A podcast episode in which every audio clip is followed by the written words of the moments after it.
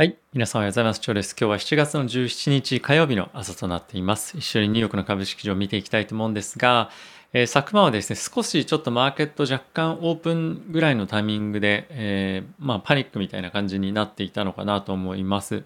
あの、まあスモールパニックっていう感じですね。大きく、あの、少し一旦ちょっと売られるような場面も見られましたけれども、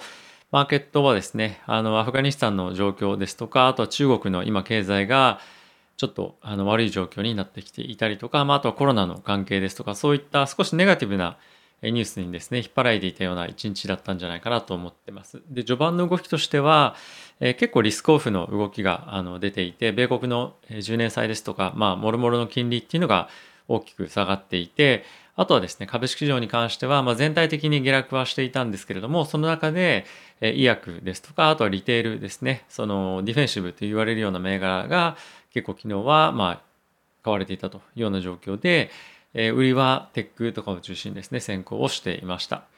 で、えっ、と、終わってみればそんなにあの表面的に見るとですね、指数とか、え、金利とかだけを見ると、えそんなにまあ動かなかったな、みたいな感じで一見見えるかもしれないんですけれども、え個別銘柄で言うと結構あの動きが出てたものもあのあったんじゃないかなと思ってます。まあ、ちょっと個別の要因別ではあるんですけれどもテスラも4%ぐらい下あの下落していましたし昨日中国銘柄に関しましては軒並み、えー、結構大きめな下落があったんじゃないかなと思ってます。あと最近非常に注目されていた、えバイオンテックファイザーに関しては、えー、結構落ちてましたね。あのちょっとあのこの辺り上昇していた分あの結構急激な下落っていうところが今も見られてるんじゃないかなと思ってます。で、ニュースフロー的にはですね、ポジティブなニュースっていうのも出てきてはいるんですけれども、やはりあのそういったポジティブなニュースというよりも、まあ、ちょっと行き過ぎた過熱感が今冷めてるような状況にはあるんじゃないかなと思ってます。で、全体的に終わってみれば、あの、ガファム中心に非常にあの非常にいいというかあのなかなか悪くないパフォーマンスで最終的には終わったのかなというところとあとは昨日の下落っていうところはやはり政治的な面も含めて少し混乱があったのかなと思うんですけれどもマーケットに対してのインパクトっていうのは、まあ、最終的にはそんなにないというように判断されたと思うんですけれどもしっかりと戻してきたというような感じだったんじゃないかなと思ってます。で、えー、おそらくなんですけれども、えっと、今週ですね一番注目なのはえー、FRB の、あ、すみません、FOMC の議事録が出てくるので、木曜日ですかね。そちらが、まあ、一番のイベントになるんではないのかなと思うんですけれども、まあ、引き続きですね、このアフガニスタン関連の情勢っていうのはですね、ニュースフローとしてかなり活発に入ってくるとは思いますし、あとですね、あの、ちょっと後ほども見ていきたいと思うんですけれども、このアフガニスタンに関連して、えー、中国とかも結構あの密接にここ関わってくるポイントではあると思うので、まあ、さらにですね中国の経済に対してインパクトがある可能性があるニュースというところでもあるので、え中国株をですねあの投資され投資されて すいません、え投資をされてる方に関しては、え結構重要なもしかすると大きなニュースになってくると思うので、え注目をしておくべきかなと思っています。はい。えー、っとですね。そうですね。まあ特に個別要因でさっき言ったようなところですかね。はい。あとはですね、えっ、と、今注目またされているのがアメリカの感染者が非常に伸びてきているというところも、まあ、一部また市場では注目されているんですけれども、まあ、死者の数というところではそんなに大きく伸びてきてないので、実際にこのコロナの感染者っていうのが伸びてきてはいるものの、ピークアウトする、まあ、手前、まあ、おそらく今からです。そんなに大きくいかないと思うんですよね。なので、えっと、まあ、もしこれが要因で、ちょっと懸念されているような、あの、まあ、株だったりとかっていうのがあるようであれば、もしくは市場がこれをちょっと織り込みに行くようであれば、そこはですね、あの、買いのチャンスになるんじゃないかなと、個人的には思ってます。もちろん一時的な経済の圧迫っていうのはあるかもしれませんけれども、まあ、以前え起きたようなあの市場の混乱とかっていうのは、まあ、僕個人としてはそんなにないのかなと思ってます。であとやっぱり非常に中あの気になるのが、えっと、中国の景気の減速ですかね。本当にこれが今後も、えー、まあ、コロナの影響っていうところが大きく影響あると思うんですあのインパクトあると思うんですけれども、えー、続くのかどうかっていうところが結構大きな焦点になると思ってます。中国国内のまあ、経済がですね、下火になっていくことによって、中国政府としてはですね、またさらに活性化するようにやっていきますよというふうにはあのコメントをしてはいるんですけれども、まあ、とはいえですね、あのコロナの状況を考えると、そんなにオープンにしていくようなことっていうのはなかなかできないと思いますし、まあ、あとは中国に関しては、まあ、ワクチンがまだあの中国国内で作ってるワクチンしかまあ手元にないというような状況だと思うので、あんまりですね、あのそんなに簡単にはオープンにしていけないというところだと思うので、今後のワクチン開発の状況というところも含めてですね、注目をしていきたいなと思っています。はい、ニュース皆さんと一緒に見ていきたいんですが、その前に、えっ、と、指数ですね、見ていきたいと思います。えー、昨日はですね、ダウが、えー、プラスの0.31%、えー、S&P がプラスの0.26%、ナスダックがマイナスの0.2%、えー、ラッセル2000がマイナスの0.89%というふうになってました。米国の10年債の金利なんですけれども、最終的にはほとんど動かない以上動いてないというところで終わったんですが、1. 約8というところで推移をしていました。まあ、一時はですね、5ベースポイント0.05%下がってはいたんですけれども、まあ、最終的には戻してきて、あの、まあ、事なきを得たというような感じじゃないでしょうか。で、えっと、まあ、ここからどういうふうに戦略を立てていこうかっていうことを考えていらっしゃる方もですね、多いかもしれませんけれども、まあ、僕は、あの、今のポジション継続かなと思ってます。昨日持ってた銘柄、特にテスラがですね、大きく売られていたのと、あとアストラをですね、持ってるんですけれども、こちらも下げてました。えー、まあ、ただし、テスラに関しては、そんなに大きく、まあ、長期で、あの、長期で見た時に心配するニュースかっていうと、まあ、ちょっとどうかなと、あんまりそんなにあの大きな懸念というか、そこまで気にするニュースかっていうのはちょっと正直わからないなというところと、あとアストラに関しては、あの、小先大きく上昇していた銘柄でもあるので、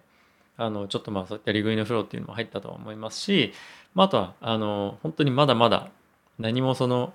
実際に、あの、そこまでキャッシュフローを生み出しているっていうことでもないですし、これからの銘柄なので、あまり、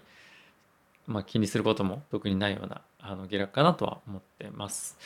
はい、他の銘柄もですね、まあ、好調にあの推移をしているというところもありますし、まあ、やはりこういうようなタイミングでは、まあ、GAFAM ですとか大型銘柄っていうのは非常に強いなというのをあの感じながら、ポートフォリオが、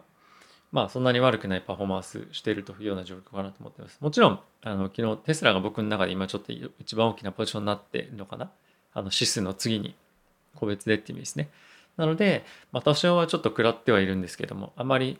あの心配は特にはしてないというような状況です。はい。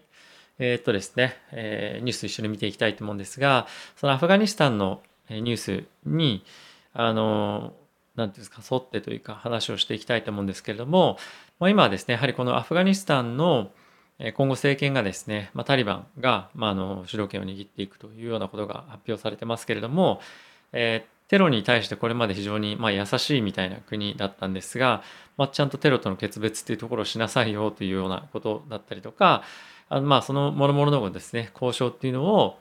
えー、G7 だったりとか、まあ、各国がやっていくということが発表されてました。で、えー、アフガニスタンの,、まああのまあ、タリバンの出方次第によっては結構大きな制裁を課すんじゃないかっていうことが今話としては出ています。で、まあ実際にイギリスに関してはですね、そういった発言っていうのが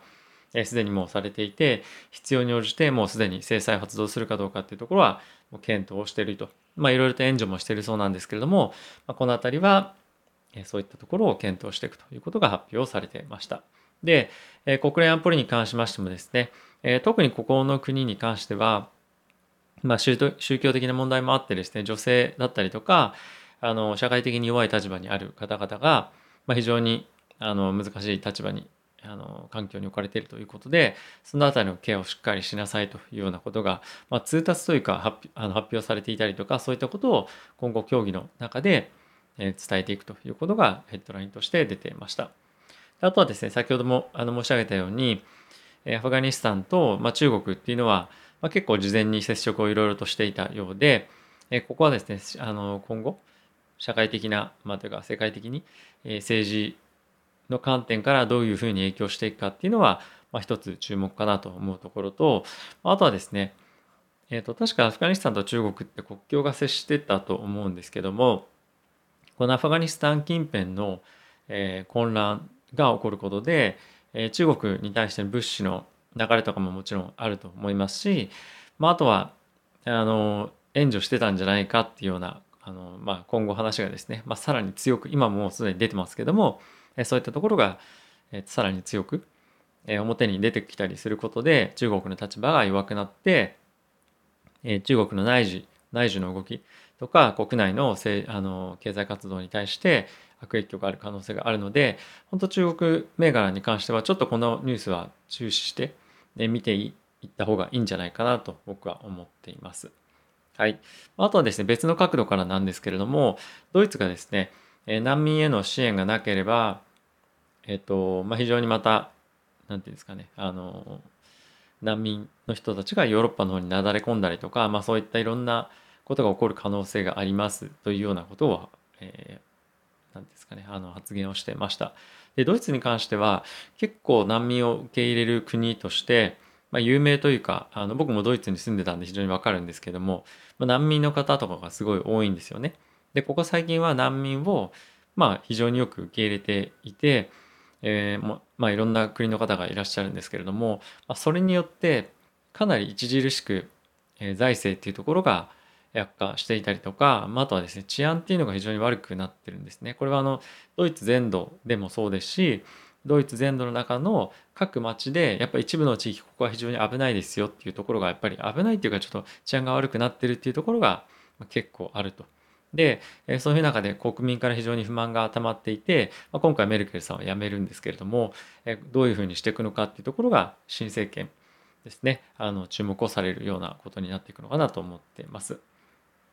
で、まだ、あの、メルケルさんがもちろんまだやってるので、今後どういうふうに対応していくかっていうのは、非常に重要な局面になってくるのと同時に、え、この、なんていうんですか、難民とか、まあ、この辺りの問題がどうなっていくかっていうところで、ドイツだったりとかですね、ヨーロッパの方の、えー、まあ、財源というか、まあ、その辺りも非常に圧迫されることにはなると思うので、えー、長期的な目線からすると、ドイツだったりヨーロッパはちょっとこれからまあ、こういった事象からネガティブなインパクトをあの長きにわたって受ける可能性は十分あると。で今はですね約1万人のアフガニスタンにいる方々で今回の政権が移行したことによって、えー、非常に人的被害、まあ、人そのなんて人権のあの観点からだったりとかあとはですね命を狙われる可能性がある方っていうのが、まあ、1万人ぐらいいるということでこの方々を、まあ、救わなければいけないみたいな発言も出ているのでじゃあこれをどういうふうに各国が受け入れていくのかとかサポートしていくのかっていうところは今後、えー、まあ、引き続きですね注目をしていきたいポイントかなと思ってます。はい、まあ、ファイザーあのすみませんコロナのあの件に移りたいと思うんですけれども今後ですねワクチンの追加接種の初期データっていうところをファイザーが、まあ、今提出したんですけれどもヨーロッパの方でも今後はですねあのデータっていうのを提出をしてえーまあ、今後承認ですとか、まあ、そういった方向に向けて今動いていくということが、えー、であの話として出てます。でこの辺り株価にどう影響してくるかっていうと、まあ、もうすでにあの結構織り込まれているかなというような状況なんじゃないかなと思ってます。結構ここ最近いいニュースが出てきてもどんどんどんどんマーケットとしては結構マーケットとしてはっていうかその個別銘柄として、えー、ファイザーバイオンテック、まあ、モデルナ、まあ、この辺りは、まあ、ファイザーは非常にいいんですけどもバイオンテック、モデルナに関しては、まあ、結構親含んできていると。まあ、どこまで下げるかっていうのはちょっと難しい状況ではあるので、えっと、今あの持ってる方はちょっとどうするかっていうのはあのそれぞれの判断だと思うんですけど持ってない人でちょっと拾おうかなっていう人はもしかするともう少し待った方がいいかもしれないですね。あの昨日ヘッジファンドの方がですね CNBC の方に出ててモデルナ持ってんだっていうふうに言ってたんですけども、えー、ちょっと今の下落に関してはあの難しい局面だねとあのもう結構リグってはいるんですけどまだポジションが残ってるのでまだこれホールドするよというふうには言ってましたけれども、まあ、気が気ではないんじゃないかなと思ってます。はい、あとはですね FRB の、えー、元 FRB のスタッフの方。で今シンクタンクですかね。で働いている方がですねコメントを出していたんですけれどもアメリカはインフレのターゲットを2%から3%に上げることでこの金利物価の上昇っていうのをまあ、金利じゃなくて物価ですね。物価の上昇を許容することで雇用の増加っていうところのにつながるんじゃないか、まあ、いわゆるその経済のさらなる活性化っていうところにつながるんじゃないかっていうところを、まあ、提唱してるというかあのコメントとして出してました。でまあそういったことにはなんないんじゃないかなとは思うんですけれどもあの結構そういった議論も行われているようで2%近辺ということであの決めてしまうことで結構早めに利上げをしなきゃいけなくなったりとか、えそういったあの経済を抑え込むようなことをしなければいけなくなるので3%まで、えインフレターゲットっていうのを行う方がまあ、引き上げる方が、えポジティブなんじゃないかっていうニュースが出てました。で、昨日、ウォール・ストリート・ジャーナルの方で、まあ、ちょっと別の別件になりますけど、え、ニュースとして出てたのが、え、9月にもうテーパリング開始するんじゃないかっていうことが、え、今回の多分議事録の方で入ってるんじゃないかっていうことが、まあ、少しあの匂わせてきていると。で、え、かつですね、来年の夏ぐらいに、をめどにおそらく、え、このテーパリングに関しては、えー、終えて、まあ、利上げに向けて、えー、くんじゃないかとか、あとはですね、利上げ、あの、テーパリングをしている最中に利上げっていうのもあるんじゃないかとか、まあそういったことが、えー、いろいろと記事の中では議論されていたようなあのものがですね、記載されていたんですが、まあ、思ったよりも、えー、テーパリング、まあテーパリングに関してはもう、ある程度先々週ぐらいからですね、あの、9月に始めるぞみたいな記事とかっていうのも出てきたので、ある程度織り込んできてるんじゃないかなと思うんですけども、えー、その利上げに向かっていくスピード感っていうのが、まあ、思いのほかちょっと早いような感じがマーケットとしては受けるようなの感じがですねあの少し出てくるんじゃないかなと思うんですが、まあ、これもですね結構うまくこういった早く早めのタイミングで、まあ、匂わせ記事を書かせてるのかなとは思うんですけどあのそういったものを出したりとかうまくエクスペクテーションコントロールというかですねあのできてるんじゃないかなと思うのでマーケットの混乱っていうのは思ったよりもないのかなと思ってますなのでもう9月にあのテーパリング開始っていうところをあの前提としてマーケットを織り込み始めると思うので、えー、この辺りはですねあの、まあ、準備というかあの何ていうんですかねそういった方向に今動いてるっていうのは一つポイントとして、えー、まあ、頭の中に入れておくべきかなと思ってます。はい。あとはですね、アメリカの先ほど申し上げた通り、えー、テスラのオートパイロットの機能がですね、調査を今されているということらしいです。まあ、事故が起きたタイミングに、まあ、どういった、えーとまあ、ファーストレスポンダーっていうふうに言うらしいんですけれども、まあ、どういうふうに、えー、警察ですとか、まあ、消防隊に対して、えー、なんていうんですかね、あのアラートが行くようになってるかとか、まあ、そういったあのことがですね以前問題としてあったんですけれども、まあ、今回それ以来あのケースということで、まあ、新たに調査されているっていうのが一つマイナスな要因になってるらしいですね。はいまあ、調査対象なんですけれども、えっ、ー、とモデル YXS3 もう大体まああのほぼ全部ですけど80万台っていうところが対象となっているそうです。まあ、これはですね今後えっ、ー、とまあコメントテスラから出てないんですけれども、まあ、どういうふうな内容かによってはえー、さらなる一段と株価の下落っていうのも、まあ、あるとは思うんですけれども、えー、まだまだまだあの テスラに関してもあの、まあ、まあ、変な話ですけども発展途上な技術なんですよねここに関しては。なのでテスラがこれだけ苦労するってことはさらに他の、えー、企業も同じように苦労すると思うんですよ。テスラが一番この領域ではダントツに多分進んでるとは思いますので。なのでテスラが下げたとして、えー、他のところがあの何ていうんですかねあの、うん、テスラだけがマイナスに働くようなニュースじゃないかなと個人的には思ってます。でテスラに関してはこの技術とかっていうのを今後売っていくっていうこともあると思いますし本当にそのなんだろう短期的に下がってるっていう意味ではまあ買い場のチャンスかなと個人的には、えー、思ってます。なので、まあ、僕もあのもう少し、今この段階ではちょっとまだ買えないんですけど、また600ドル台に入ってきて、いい具合なところに来たら、まあ、どこかっていうのはちょっとまだ、あの、これから動き見てですけど、下がってきた場合にはまた、買いを入れてもいいんじゃないかなと思ってます。はい。少しちょっと長くなってしまってますけれども、えー、まあ、引き続きですね、タリバン、アフガニスタン関連のニュース、非常に注目かなというところと、まあ、今週は FOMC のミニッツ出てきますので、非常に大きくマーケット影響あるかなと思うので、そのあたりは注目していきたいと思います。あとはですね、中国の景気動向というところが今後どうなっていくかというところに関しては、さらに動きが今後はコロナだけではなくて、このアフガン情勢関連でも出てくる可能性があるので、そのあたりは注目をしていきたいと思います。ということで、7時を回ってしまいましたが、できるだけ早くですね、皆さんにこの動画配信できるように、えー、まあ、編集というか頑張っていきたいなと思います。えー、ちょっとですね、天気悪いようですけれども、すごい寒かったですね。僕もちょっと朝、あの起きてちょっと凍えそうでした。あの、ぜひ皆さんも最近風が流行ってるようなので、えー、体には気をつけて、えー、ぜひお過ごしください。ということで、また次回の動画でお会いしましょう。さよなら。